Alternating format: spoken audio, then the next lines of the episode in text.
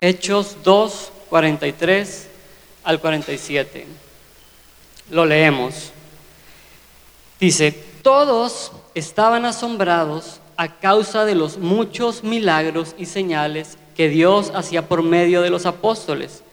Todos los creyentes estaban muy unidos y compartían sus bienes entre sí. Vendían sus propiedades y todo lo que tenían y repartían el dinero según las necesidades cada uno.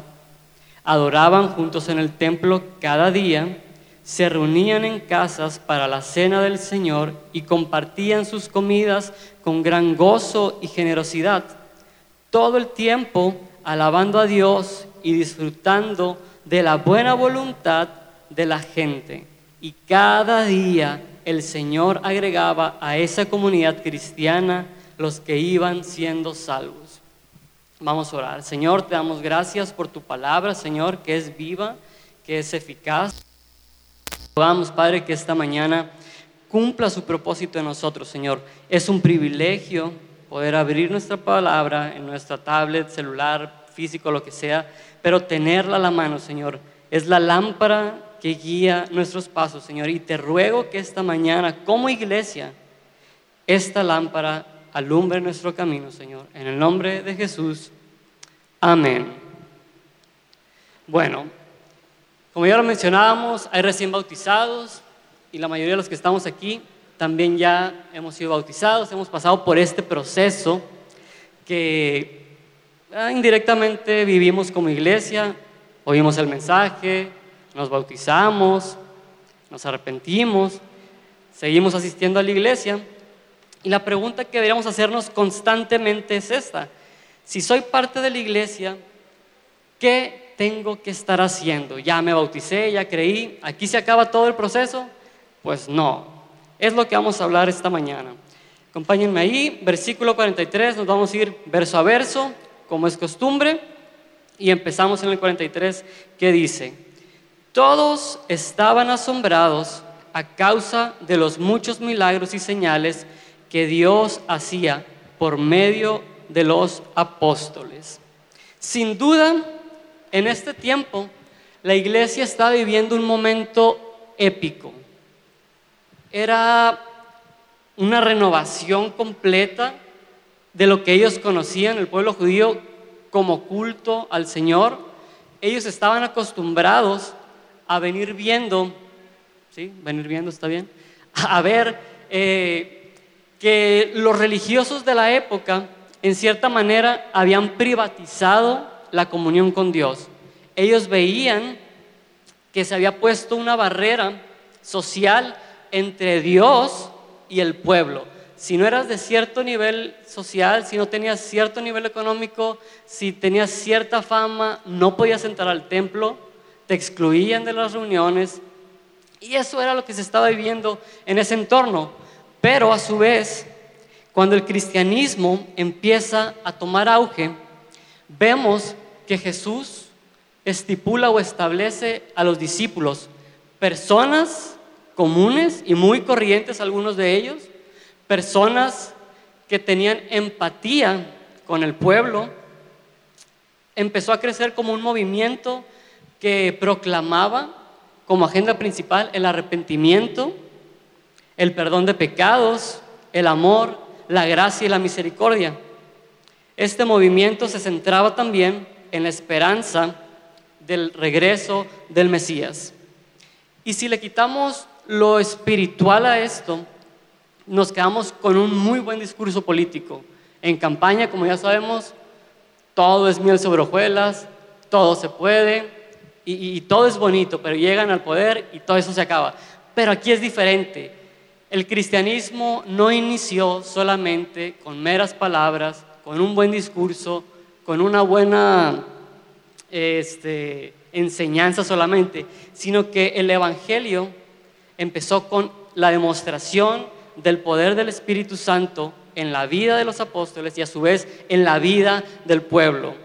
Efesios 1:14, no lo busque.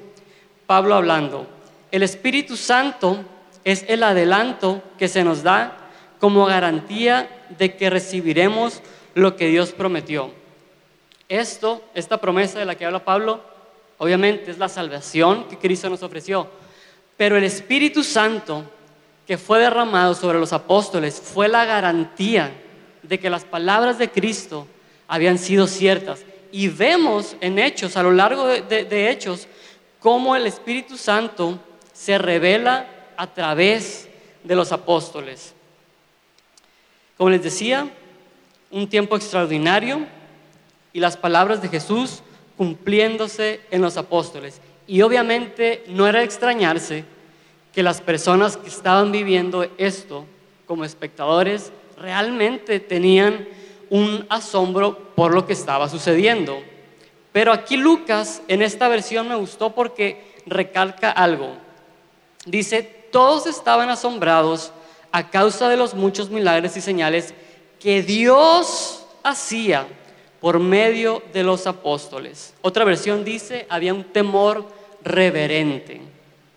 Las personas estaban asombradas porque el poder de Dios se estaba manifestando entre ellos. El poder de Dios estaba manifestándose con señales, con sanidades. Había personas que tenían espíritus demoníacos y eran libres y había todo este mover del espíritu detrás de los apóstoles. Y si había todo esto es porque había personas que también tenían necesidad. Y aquí tenemos dos enseñanzas. Lucas, si es cierto, hace un énfasis directo hacia Dios, diciendo, es Dios quien está detrás de todo esto, y las personas lo notaban, pero también vemos que los apóstoles a su vez obraban, eh, e-, estaban dispuestos, disponibles para servir al pueblo de Dios. Y aquí tenemos la primera enseñanza. ¿Tienes un problema? ¿Tienes una necesidad? ¿Te sientes cargado? ¿Necesitas un milagro? La respuesta es esta. Ven al Señor. Aférrate a Él. Él es el único que puede saciar tu necesidad. Él es el único que puede obrar en ese problema que ves imposible de que pase. Él es el único que puede obrar en esa enfermedad que el doctor te ha dicho es imposible sanar y lo creemos, no nada más lo decimos, realmente lo creemos. Y lo segundo que aprendemos aquí es lo siguiente. Iglesia, despierta. Como cuerpo de Cristo, probablemente tú y yo vamos a ser el medio que Dios utilice para obrar esas señales y esos milagros. Y aún más, de ser ayuda para el cargado. Grábate eso. Las manos y la voz de Cristo en la tierra vamos a ser tú y yo. Y debemos estar disponibles y dispuestos para obrar en pro de lo que el Señor quiere hacer en la vida de las personas que entran por esa puerta. Y mira, no quiero dejar de lado, porque Jaime ya lo había comentado, en predicaciones anteriores, qué significa ser lleno del Espíritu Santo. Muchas veces creemos que esto, pues sí, no podemos perdernos en el exceso de decir, la iglesia tiene que ver milagros, en la iglesia tiene que estar pasando todo esto que pasaba en hechos, y si no pasa es que algo anda mal. No, ni uno ni otro. ¿Cuál es el balance? Debes creer y debes tener la certeza de que Dios sigue obrando en la necesidad, en el problema, en la enfermedad. La mano de Dios no ha cesado. Él lo hará a su tiempo, a su manera, pero está ahí, es una realidad. Y llévate también eso. No son solamente palabras, el poder de Dios es real entre nosotros hoy en día. Dicho eso, avanzamos, versículo 44. Todos los creyentes estaban muy unidos y compartían sus bienes entre sí. Las primeras veces que yo leía Hechos, me acuerdo, hablo por mí, ¿no? Para mí, Hechos se trataba de personas superhumanas, de personas que tenían capacidades extraordinarias, de personas que tenían poderes, de personas influyentes, de personas relevantes. Y yo me acuerdo que cuando escuchaba predicar de esto, a mí me volaba la cabeza porque yo de repente soñaba y me veía detrás de un púlpito y no, no, no, como esto, sino con ese poder de, de, tirar un trapo y que uno caiga por allá o cosas de esas. Y, y digo, si pasa está bien, no, pero eso era lo que yo creía que Hechos hablaba.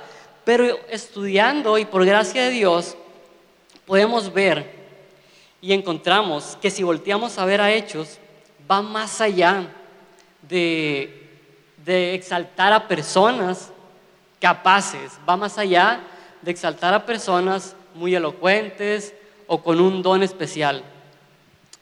Nos damos cuenta hoy en día que la iglesia de Hechos no solamente se preocupaba por predicar la palabra, no solamente, que es importante, claro que sí, no solamente se preocupaba por los milagros, por las sanidades, sino la iglesia de Hechos también se preocupaba y se ocupaba de atender las necesidades de sus miembros.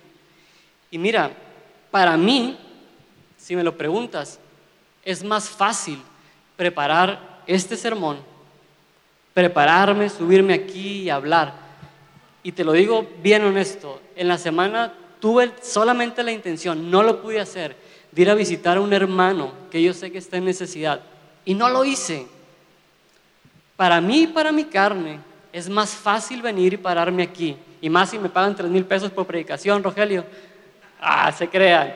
Es más fácil para mí esto que tomarme el tiempo, el esfuerzo y probablemente iba a implicar que pusiera mis recursos para ir a visitar a ese hermano. No lo hice. ¿Qué nos dice esto?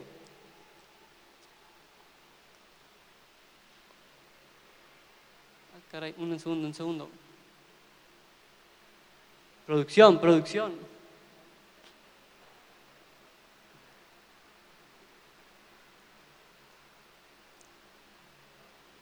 Tenemos esta enseñanza. Al igual que los milagros, la unidad sin duda es un mandato producido por el Espíritu Santo. Vemos que en la iglesia de Hechos de repente están pasando cosas extraordinarias, sobrenaturales, milagros por aquí, sanidades por allá, y claro que te llega a sorprender, pero vemos también que la obra del Espíritu Santo no se quedó solamente en estas maravillas, en estos prodigios, sino que fue más adentro, al corazón del individuo, de cada hermano. Vemos que cada hermano de la iglesia en Hechos se preocupaba y se ocupaba por el bienestar del otro. Ese fue el sello de la iglesia de Hechos, más allá de los milagros, más allá de las sanidades.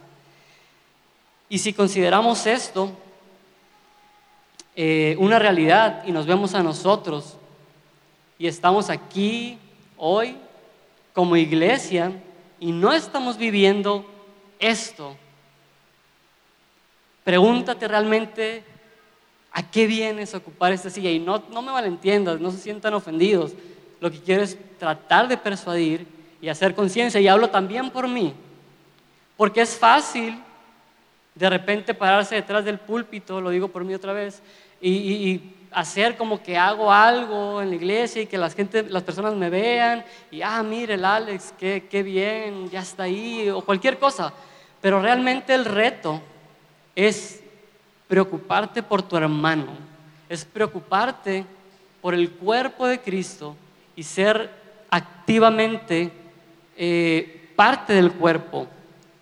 Vemos en 1 Corintios 13, 1 al 3, yo lo leo nuevamente, dice, si yo hablase lenguas humanas y angelicales y no tengo amor, vengo a ser como un metal que resuena o un címbalo que solamente hace ruido. Y si tuviese profecía y entendiese todos los misterios y toda la ciencia, y si tuviese toda la fe de tal manera que moviera los montes, y no tengo amor, nada soy. E incluso si repartiera todos mis bienes para dar de comer a los pobres, y si entregase mi cuerpo para que sea quemado y no tengo amor, de nada me sirve. Podemos hacer aquí arriba lo que sea, pero si realmente en nuestra vida no estamos mostrando amor para con nuestro hermano, para con nuestro prójimo, de poco nos vale. Y otra vez lo digo, no me malentiendas. Si tienes el deseo de servir, hazlo y al contrario, te invitamos a que pongas en pro de la iglesia y de tus hermanos también tus capacidades y los dones que el Señor te ha dado. Entonces, ¿qué principio podemos encontrar en esto? ¿Cómo podemos aplicar la unidad hoy como iglesia Senda de Gracia en Culiacán en el 2023? Considerando muchos aspectos, porque la unidad no nada más se trata de estar unidos, vaya, físicamente, sino que va más allá. Tenemos diferentes trabajos, tenemos diferentes responsabilidades, tenemos diferentes horarios, tenemos diferentes estilos de vida, tenemos familia, tenemos esposa, tenemos hijos. ¿Cómo podemos aplicar y cómo podemos vivir la unidad en esta iglesia? Y aquí tenemos otro principio.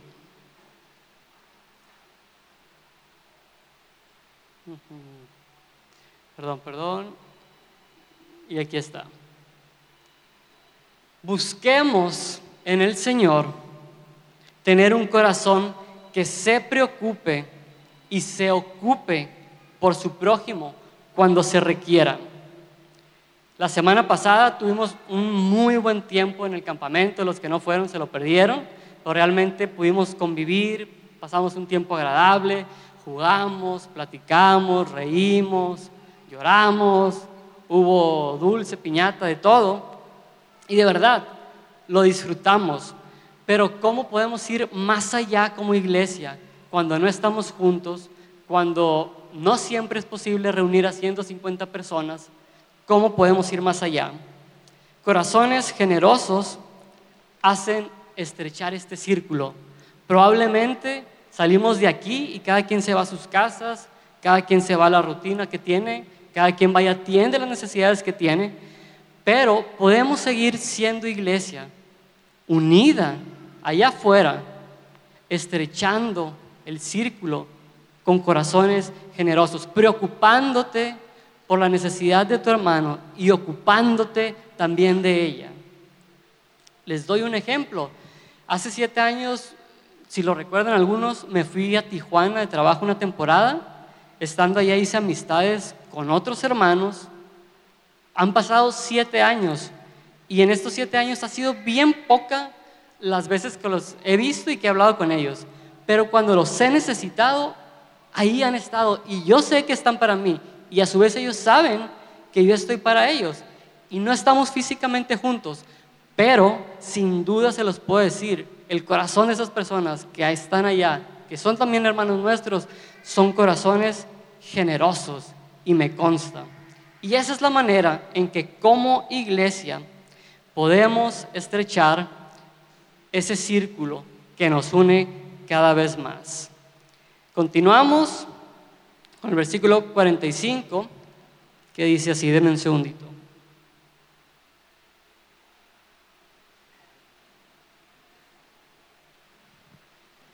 ¿Cómo lucía la unidad en la iglesia de Hechos?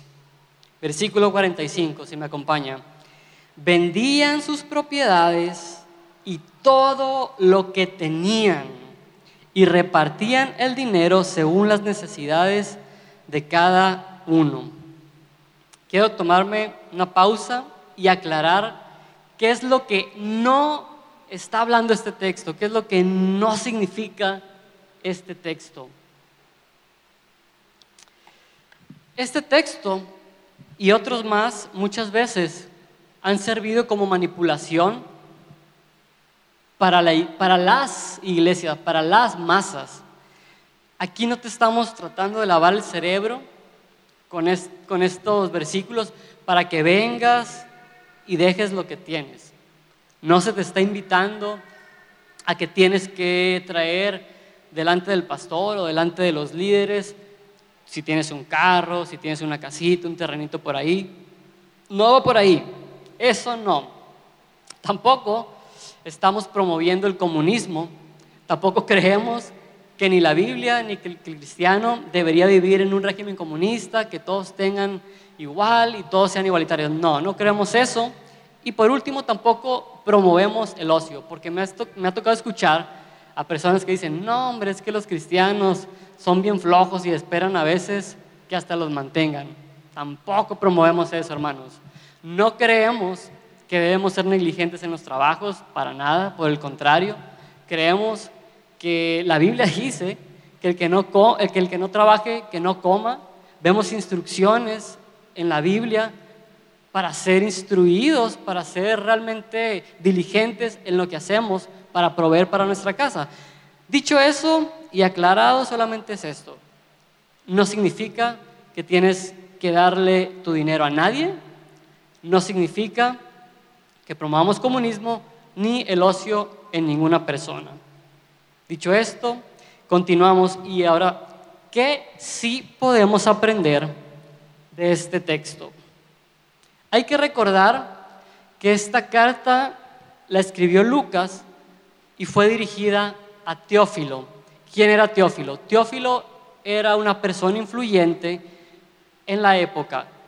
Si no me equivoco, Jaime predicó en la introducción que Teófilo era parte del régimen eh, de, pues sí, de la élite de Roma, era un funcionario muy probablemente con muchos recursos, eh, con un nivel social muy picudo, y a él es a quien está dirigida el Evangelio de Lucas y ahora esta carta de Hechos. Y vemos que Lucas hace este énfasis y le muestra a Teófilo cómo es que vivían y cómo es que estaban procediendo los hermanos en la iglesia. Imagínate para Teófilo el contraste que pudo encontrar entre la iglesia y entre el imperio romano. Roma como imperio seguía dominante y en expansión y hacía lo posible por seguir acaparando territorio, ya sea oprimiendo, haciendo guerra, lo necesario para abarcar y para ensancharse. Y en Roma había una práctica muy común entre ellos que se llama clientelismo.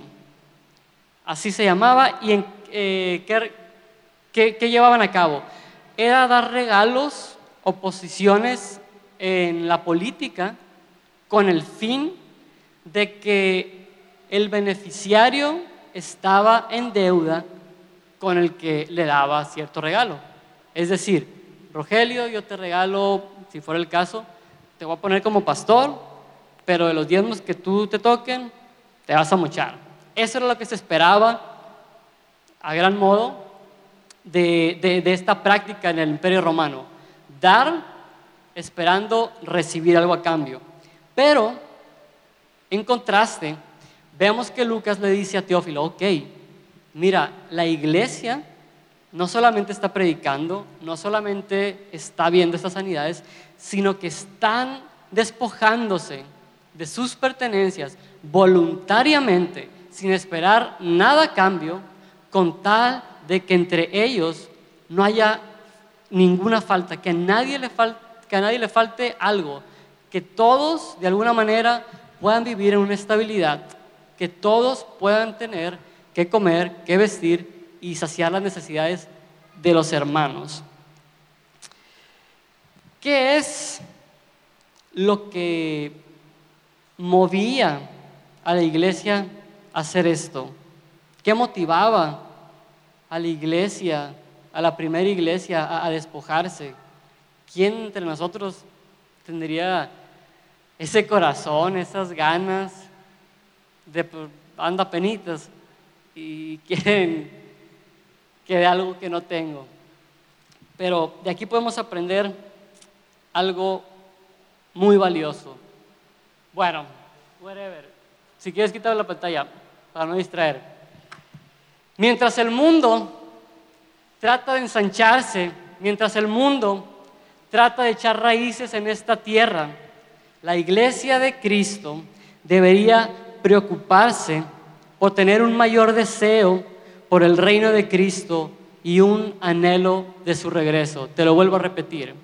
Mientras el mundo busca ensancharse y echar raíces en esta tierra, la iglesia de Cristo debe procurar un mayor deseo por el reino de Cristo y un anhelo de su regreso. Es la única manera en que una persona puede desprenderse de lo que atesora en esta tierra. Te doy un ejemplo. En alguna ocasión le he dicho a mis sobrinos que los iba a llevar a las nieves. Desde el momento en que les dije que los voy a llevar, a partir de ahí están encima de mí, dándole y dándole, y a qué hora vamos a ir, tío, y dejan de hacer lo que sea que estén haciendo por estar pegados al lado mío, y si me muevo al baño, ahí van detrás de mí, si me muevo a la cocina, ahí van detrás de mí, y tío, ¿qué hora es? Tío, ya vamos a ir. Ellos están esperando que su tío les cumpla la promesa de las nieves. De la misma manera, el pueblo de Dios en la iglesia de Hechos, y si lees en todo el Nuevo Testamento las cartas de, los apóstoles, te das cuenta y hasta parece ingenuo, la iglesia vivía esperanzada en ver el regreso de su Señor. Y no se queda ahí. Este anhelo, este deseo por ver el retorno de Cristo, los hacía moverse a esto. Es la única manera teniendo en gran estima el reino de Dios y el regreso de Cristo, que podían deshacerse. Para ellos no valía mucho la posesión que pudieran adquirir, la posición que pudieran acaparar en el momento, en comparación del regreso y del avance del reino. Leemos también en las cartas cómo las personas financiaban las cruzadas de Pablo, de los apóstoles, para poder que subsistieran. Había recursos y los ponían en pro del reino. Y esa era la esperanza que ellas tenían, vivir esperando el regreso de Cristo. Y esta práctica de dar los recursos que tenían, la vemos también estipulada en el Antiguo Testamento. Se llamaba el año del jubileo consistía en que cada 50 años el pueblo de Israel hacía una repartición general de los bienes con el fin de que entre ellos no hubiera escasez, que hubiera que fuera pareja la cosa, vaya. Y vemos que ese es el corazón de Jesús y vemos que ese fue el corazón de la iglesia y no de una manera eh, instituida, o sea, lo vas a hacer porque lo vas a hacer, no. Nació en el corazón de ellos por medio del Espíritu Santo.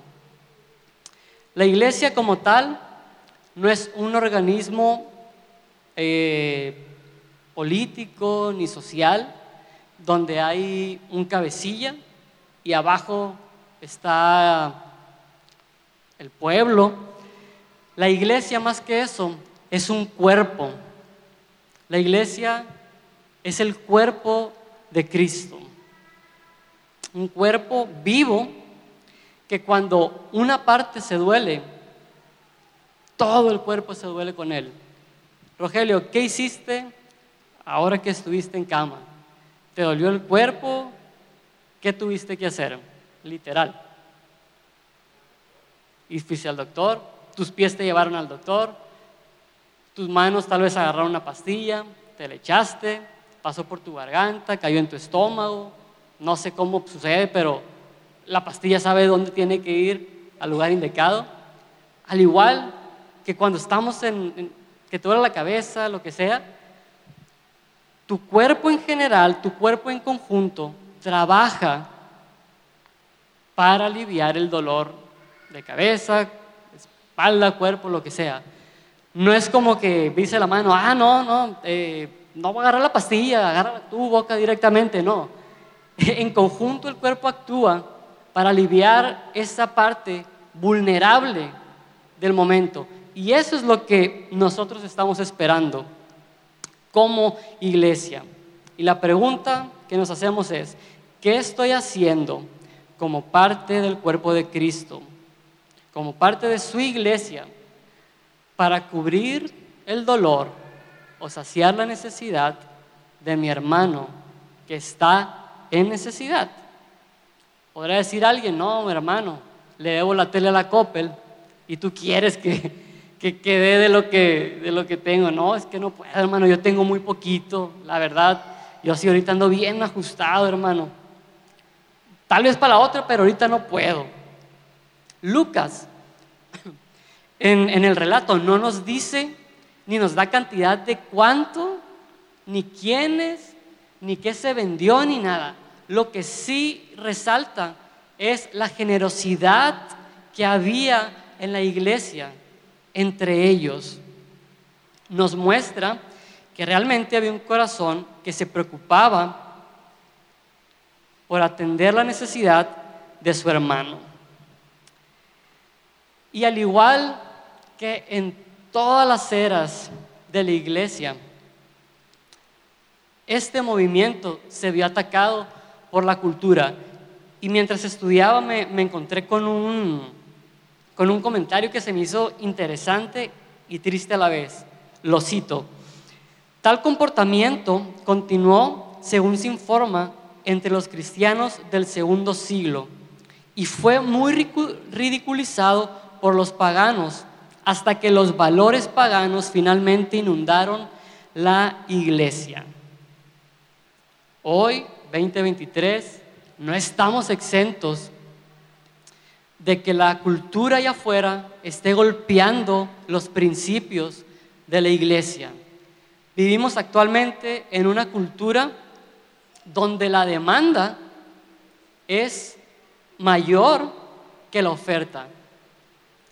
Abres, eh, tu celular y de repente te empiezan a borbandear servicios, productos, viajes, dímelo a mí, tenemos un bebé y el cochino algoritmo del diablo, siquiera lo pienso y me aparece que necesito una carriola, bibis que no produzcan este, cólicos y un sinfín de productos y estoy ahí y, generan esta ansiedad y esta necesidad de decir, lo necesito porque aquí lo estoy viendo y está a la mano, está a un clic de, de comprarlo y eso ha hecho no, no, no sé si me pasa a mí nada más, pero ha hecho que yo, como Alejandro Monarres, voltee mis ojos de ver en qué puedo ayudar a mi hermano que realmente tiene necesidad.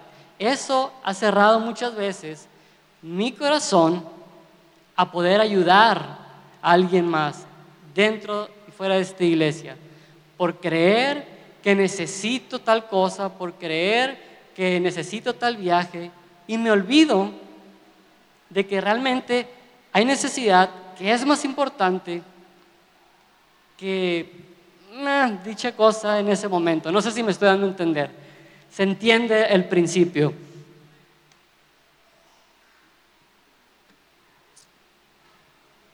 Entonces, ¿cómo podemos aliviar o contribuir al cuerpo de Cristo si todavía le debes a la Coppel. Grábate lo siguiente. No vivamos pensando en aquello que no tenemos, que si lo tuviéramos, lo daríamos. Más bien, da de lo que sí tienes y no lo has dispuesto en pro del reino de Cristo y de su iglesia. Porque es muy fácil verte a ti mismo y decir, no, pues es que no tengo nada. Si yo tuviera un carro, yo le daría raite a los hermanos. No, pues si yo tuviera una casa, yo la pondría para los grupos unos a otros. No, pues si yo tuviera dinero, sí ofrendaría. Mira, aquí en este relato no vemos ni sabemos quién tenía más o quién tenía menos, y lo vuelvo a repetir, vemos un corazón generoso que se preocupa por la necesidad. Y así sea poco lo que el Señor te haya prosperado, o sea mucho, el principio es el mismo. De lo que el Señor te haya prosperado, de eso es lo que damos. De eso es lo que aportamos. No puedes dar lo que no tienes y no te preocupes por tenerlo. Preocúpate y ocúpate de dar lo que sí tienes el día de hoy. Ese es el principio. Y continuamos en el versículo 46. Dice, adoraban juntos en el templo cada día. Se reunían en casas para la cena del Señor y compartían sus comidas con gran gozo y generosidad. Este versículo va más allá de terminar cantando una canción bajita o lo que hacíamos, lo que se hizo en el campamento, la cena del Señor, comer una galletita con juguito de uva, va más allá de eso. Vemos aquí mismo en Hechos, versículo 37, que cuando Pedro les predica a estos tres mil, dice el texto que las palabras de Pedro atravesaron el corazón de los oyentes. Realmente estas personas terminaron con un corazón transformado que los llevó a vivir una vida en constante adoración, en constante comunión, no solamente en ciertas reuniones, sino que la iglesia vivía en, este ritmo de vida, adorando al Señor y la muestra era que para ellos era más importante su Señor que lo que podían adquirir en esta vida. Daban de lo que tenían, se desprendían vivían en esta constante actitud de adoración. ¿Y cómo podemos nosotros como iglesia llegar a eso? O más bien pregúntate, ¿en dónde está tu corazón en este momento? O sea, ¿qué es lo que hay ahí? Porque si examinas bien, bien, bien allá adentro, te vas a dar cuenta que lo que realmente adoras con esa palabra es en lo que más inviertes tiempo, dinero, esfuerzo, pensamientos, tus pláticas, lo que realmente anhelas, lo que realmente adoras, se ve reflejado a través de esto. Y vemos aquí que la iglesia de Hechos, en su corazón, había más que los tesoros que esta tierra les podía proveer. Y aquí tenemos otra enseñanza que me gustaría que nos lleváramos. Como iglesia, estamos llamados, sí, a modelar las enseñanzas de Cristo. Y en este tema, grábate lo siguiente. La generosidad colectiva y una vida de adoración nacen de un asombro personal, profundo por la persona y obra de Cristo. El estímulo de los hermanos en la iglesia de Hechos nació de manera individual el momento en que escucharon del Evangelio. Ese momento, sus corazones, dice la palabra, que quedaron cautivados. Hermano, ¿dónde está tu corazón? ¿Dónde está mi corazón? ¿Realmente estamos aquí esta mañana? ¿Vivimos cautivados por el Señor? ¿Realmente nuestra vida gira en torno a, lo que el Señor este, desea, en pro del reino, en pro de ver que el mensaje se esparza? ¿O estamos viviendo solamente vidas monótonas que se preocupan solamente por sí mismo La grandeza del suceso los elevó por sobre el mundo, hablando de la iglesia. El Espíritu Santo los llenó con tal amor que cada uno fuera para con otro como para sí mismo. Y este modo hizo que todas las cosas fueran en común, sin destruir la propiedad, sino suprimiendo el egoísmo y provocando el amor. Muy quizá esta mañana estemos aquí y nuestros corazones no se han encontrado con ese Señor del que predicamos.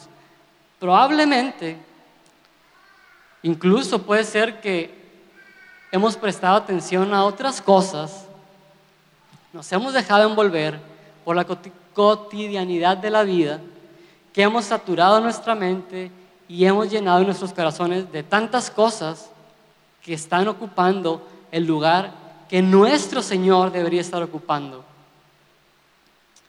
Esa es la condición que muchos, muchas veces nos encontramos.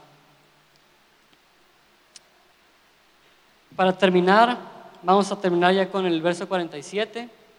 Síganme y ya vamos a cerrar este, este menester. Todo el tiempo alababan a Dios y disfrutaban de la buena voluntad de toda la gente. Y cada día el Señor agregaba a esa comunidad cristiana los que iban siendo salvos. Ah, hermano, ya le entendí a la vida cristiana. Se trata de ayudar al prójimo y se trata de orar todos los días y tener comunión con Dios. Sí, pero va más allá. Tenemos mucho trabajo que hacer, hermano. Como decíamos ahorita, este estímulo nace primeramente por la obra de Cristo en nuestras vidas. Y este estímulo no solamente provoca que ayudemos a nuestro prójimo, no solamente provoca que tengamos una relación con Dios profunda, sino que afuera de estas paredes nos tendría que estar llevando a reflejar a Cristo. Porque igual es fácil aparentar aquí en, el púlpito, entre los hermanos, una vida perfecta, una vida cristiana, entre comillas, pero sales a la calle, en tu comunidad, en tu colonia, con tus vecinos, y eres igual o incluso peor que los que no se dicen ser cristianos. Y cuando estaba leyendo esto, híjole, la neta, sí me caló, porque hace tiempo me acordé, tuve un, conflictillo ahí con una vecina que lejos de yo mostrar una actitud apacible, un carácter que denote que en mi vida hay algo de Cristo, fui, no grosero, pero ah, no hice lo que debía. La iglesia no solamente se quedó con la enseñanza y la guardó, la vivió. Vemos en la iglesia de Hechos que todo su entorno se daba cuenta que en ellos había algo diferente que en ellos realmente vivían lo que predicaban. Otra versión dice, disfrutaban de la estimación general del pueblo. Probablemente habrá personas entre nosotros que no crean el mensaje, que no lo acepte y que está bien, diga, eres cristiano y está ahí. Pero que este no aceptar el mensaje no sea por nuestra culpa. Que nuestros actos puedan demostrar allá afuera, en tu colonia, con tus vecinos, con tus compañeros de trabajo, si eres jefe, con tus empleados, que realmente hay una obra de Cristo en ti. Y en la semana, mi esposa y yo nos tocó escuchar una entrevista que le hicieron a ciertos artistas hijos de pastor, no los justifico, pero ellos al final terminaron asqueados de la religión porque ellos decían, es que nosotros dejamos esto porque veíamos a nuestro padre en casa y era totalmente incongruente con lo que predicaba en la iglesia. Veíamos que papá pues decía, eh, hay que proveer para la casa, y nosotros terminábamos proveyendo para Él. Incluso sustentábamos la iglesia. Es un ejemplo de tantos, ¿no? Pero el punto es este. No podemos vivir allá afuera. Vidas que no reflejen a Cristo. Jesús en Juan 13, 34 les dijo a sus discípulos, así que ahora les doy un nuevo mandamiento ámense unos a otros tal y como yo los he amado a ustedes. De esta manera, el amor que tengan unos por otros será la prueba ante el mundo de que son mis discípulos. La chamba es mucha, hermanos. Vivimos en Culiacán. Vivimos rodeados de gente difícil. Mira, dímelo a mí. Cuando voy manejando con mi hijo, ah, quisiera que explotaran todos los carros que van delante de mí porque son unas bestias para manejar. Es difícil mostrar amor, hermano. Yo sé, es difícil. Pero a eso estamos llamados. A mostrar allá afuera, a reflejar el amor de Cristo. A eso estamos llamados. Y una frase que hemos escuchado muchas veces aquí. Quizás nuestras vidas serán la única Biblia que muchas personas van a leer, incluidos tus vecinos, incluidos tus compañeros de trabajo, incluidos tus empleados. Probablemente van a ser el único acercamiento que tengan hacia el Evangelio. Y si tú y yo les estamos dando un mal testimonio, créeme que por nada del mundo van a pasar por esa puerta.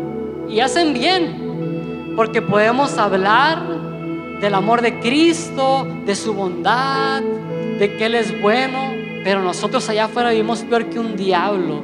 Vivimos reflejando egoísmo, vivimos reflejando un desinterés por, por nuestro prójimo. ¿Quién quiere ser parte de algo que ni siquiera tú y yo podemos vivir?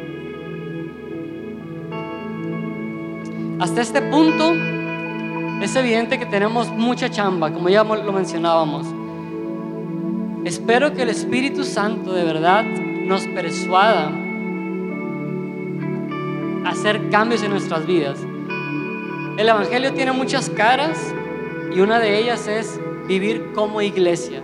Y a su vez, vivir como iglesia tiene muchas caras. El día de hoy vimos unas cuantas. Ser empático con tu hermano en necesidad, más allá de una intención, realmente poner acción, vivir en comunidad. Veíamos también que no significaba solamente estar juntos aquí, sino mostrar la generosidad entre nosotros. Veíamos también que es necesario un corazón cautivado por el Señor. Es necesario un corazón lleno, saturado de Cristo para poder obrar. Pero Lucas me gustó mucho como termina aquí porque Él afirma esto. Cada día el Señor agregaba a esa comunidad cristiana los que iban siendo salvos. Tú y yo podemos hacer circo, maroma y teatro dentro y fuera de la iglesia, pero al final, y en eso descansamos, la obra es del Señor. Ese es nuestro reposo. Claro que sí, intencionalmente actuamos, pero el Señor es quien obra. Llévate eso esta mañana. Y no quisiera despedirnos sin proclamar una vez más el mensaje que cambió la vida de tres mil personas. Probablemente eres nuevo, probablemente es la primera vez que escuchas, o si estamos aquí de tiempo. Ese es el centro de nuestra vida. Aquí radica todo lo que hacemos como iglesia, como individuo, como cristiano. Cristo murió por ti y por mí. El Señor tuvo que descender del cielo porque nuestro problema era realmente grave. Realmente estábamos perdidos y condenados a una eternidad fuera de la presencia del Señor. Estábamos muertos en nuestros delitos y pecados, caminando lejos de la voluntad de Cristo. Pero en su misericordia, el Señor decidió venir, subirse a esa cruz, aceptar la carga, nuestra carga. Y no nada más eso, probó ser el Hijo de Dios, probó quien dijo que era resucitó e inundó a la iglesia con su poder. Inundó a la iglesia con su espíritu. Y es que hoy en día podemos decir que nos llamamos iglesia porque el Espíritu de Dios mora en nosotros y nos ha capacitado de tal manera que podemos caminar una vida, un camino que no podíamos transitar, que ni siquiera queríamos. Y un ejemplo soy yo. Veo atrás y veo la obra del Señor. Al día de hoy puedo decir, Señor, gracias, porque realmente me has hecho parte de este cuerpo activo. Me has hecho parte de tu iglesia. Y ojalá, ojalá que esta mañana si hay visitas entre nosotros, que es la primera vez que escuchan, podamos decir como Lucas, este día el Señor añadió tantos más a los que iban a ser, a los que tenían que ser salvos a la iglesia de Cristo. Ese es mi deseo. Esa es nuestra oración y si estamos acá como iglesia y hacemos todo esto, en primera instancia, claro que sí, es para la gloria de Dios, pero con el fin de ver entre nosotros a más creyentes, a más personas sumándose a este cuerpo, al cuerpo de Cristo. Acompáñenme a orar. Señor, te damos gracias porque has sido tan bueno y tan paciente, Señor, con nosotros. Has mostrado amor, Señor, para tu iglesia. Nos has edificado como un cuerpo, Señor. Muchas gracias, Padre, porque no lo merecíamos, Señor, pero en tu misericordia, a ti te plació, Señor, hacernos parte de tu cuerpo, Padre. Señor, hemos hablado esta mañana eh, de lo que tú alguna vez hiciste en la iglesia. Padre, Estoy seguro que entre nosotros el día de hoy hay necesidad, Señor. Sabemos que entre nosotros hay hermanos que están padeciendo y ya oraba nuestro pastor, pero te pedimos, Señor, una vez más, que obres un milagro entre nosotros, Señor. Obra sanidad. Libéranos, Señor, de la esclavitud del pecado, Señor. Obra, Padre Santo, esta mañana entre tu pueblo. No son mis palabras ni las palabras de nadie más, Señor, lo que va a hacer que tu mano se mueva, Señor. Dependemos de ti, Señor, totalmente, Padre. Rogamos, Señor, por ver tu gloria, Señor. Esa es nuestra oración, Padre. Venga tu reino a nosotros, Señor. Venga tu reino, Señor. Que podamos proclamar con poder, Señor, allá afuera tu evangelio, Señor. Que podamos vivir vidas congruentes con lo que predicamos, Señor. Que no sean palabras vacías, sino que tu Espíritu Santo, Señor, nos dote de tal poder que podamos andar como tú anduviste, Señor. Te necesitamos para todo lo que hacemos, Señor. Te pido que esta mañana a mí y a mis hermanos nos llenes, Señor. Nos llenes de tu espíritu.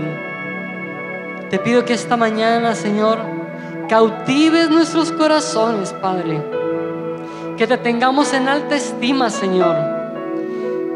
Que podamos voltear a ver lo que este mundo nos sigue ofreciendo y pierda su brillo, Señor, en comparación de tu hermosura, Cristo. Te pido, Señor, que podamos ser transformados.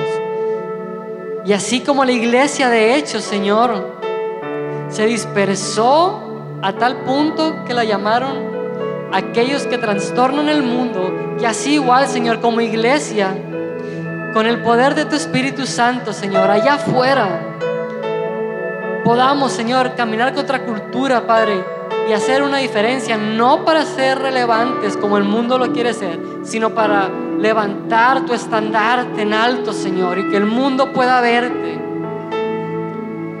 Ese es nuestro deseo, Padre. Ese es nuestro deseo, Señor. Venga tu reino, Señor. Venga tu reino. Amén. Amén.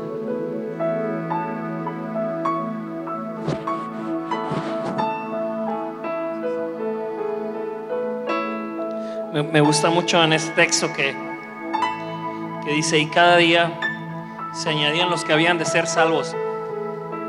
Porque el texto nos está mostrando qué es lo que sucede cuando alguien es salvo. Seguramente, sobre todo si eres nuevo, si yo te, si yo te digo, ah, Jesús quiere salvarte, ¿de qué? ¿De qué me quiere salvar? O a veces asociamos rápido eso con, pues me va a salvar para que cuando me muera algo pase, ¿no? algo bueno me pase. Pero no es la manera, no es la única manera en la que las escrituras hablan de la salvación. Si tú estás viendo el texto, está diciendo cómo las vidas de las personas fueron transformadas e hicieron de ellos algo muy diferente a lo que su sociedad vivía y sus contemporáneos. Nos habla que tenían una relación estrecha con Dios, donde Dios escucha sus oraciones. Nos habla que cambió de personas que solo viven para ellos y almacenar y tratar de, de, de tener los mejores 80, 90 años de vida para pensar en otros. Nos habla también de, de vivir para otra cosa que solamente lo terrenal. Nos habla de tener algo que cautive sus vidas, que tiene un propósito por el cual rinden todo. Y todas esas cosas tú y yo las anhelamos y el mundo las anhela. El mundo anhela trascendencia, anhela sentirse bien con algo que sea algo más que pasajero. Entonces cuando dice y al final Dios agregaba a los que debían de ser salvos. Lo que está diciendo es, Dios seguía agregando a personas que sus vidas sean transformadas con un propósito eterno y donde recibían el amor que necesitan, el apoyo que necesitan, la paz con Dios que necesitan, el propósito que necesitan. Dios iba y seguía agregando, agregando, estás aquí, eres cristiano, Dios te ha elegido para conocer a Jesucristo y que tu vida sea algo más que venir al auditorio de domingo aquí. Dios quiere transformar cada área de tu vida. Quiere transformar cómo te relacionas con tu esposa, con tu familia, con la persona que te cae mal y no la toleras, con la manera en que trabajas, con la manera en que vives la religión, tu relación con Dios. Dios quiere sanar todas las áreas de nuestra vida y ser salvos. Eso es ser salvo. Eso es ser salvo. Que Él venga a transformar todas las áreas de tu vida. Todas. Y de repente cuando se escribe en grupo, pues se ve como lo que leímos. Así vive el grupo de personas que han sido salvas por Jesús. Ayer venía en carretera y salió por ahí una canción de los hermanos Beatles que decía, all you need is love, todo lo que necesitas es amor. Ellos lo entendieron bien mal. Porque ellos se daban cuenta que tú necesitas amor para vivir plenos. Pero ellos pensaron y le dijeron al mundo y el mundo se la ha tragado que tú puedes encontrar amor fuera de Dios. Entonces lo volteas. Si es cierto, necesitamos amor pero ni tú ni yo podemos producir el amor que nos hace vivir en armonía. Tienes que ir a Dios, a Jesucristo primero para lidiar con eso que impide que amemos de verdad. Esa es la verdad. Necesitamos primero vivir esto. Necesitamos ser añadidos para ser salvos a Jesucristo. Para de veras amar de manera desinteresada. Para de veras de tener relaciones de una manera diferente entonces sí necesitamos amor, pero necesitamos a Cristo primero, que nos ayuda a, poner en una cruz el amor propio, que nos ayuda a poner en una cruz el deseo de vivir y exprimir lo más que se pueda en 80 años de vida para empezar a ver también cómo bendecir la vida de los otros, que, que nos ayuda a ir a Dios cuando hay necesidades y experimentar su ayuda, su provisión, sus milagros en ocasiones. Necesitamos eso primero para poder vivir plenos. Y esta es la historia de la iglesia de Cristo que Él sigue salvando gente, sigue transformando sus vidas, sigue cambiando su manera de usar las posesiones, sigue cambiando su manera de relacionarse y Cristo quiere hacer eso en todos nosotros, quiere cambiar la manera en que desarrollamos toda nuestra vida, toda nuestra vida. Así es que nuestro deseo es que mientras seguimos predicando, abramos nuestros corazones y nuestra necesidad de Él, para que cuando salgas de aquí, salgas de aquí y decir, yo no quiero que aquello que se habló se quede allá, hazlo en mi vida, transfórmame. La verdad es que no tengo un buen matrimonio, no me llevo bien con mucha gente, la verdad es que te oro sin creer en ti, la verdad ayúdame. Ese es nuestro deseo, que experimentes eso.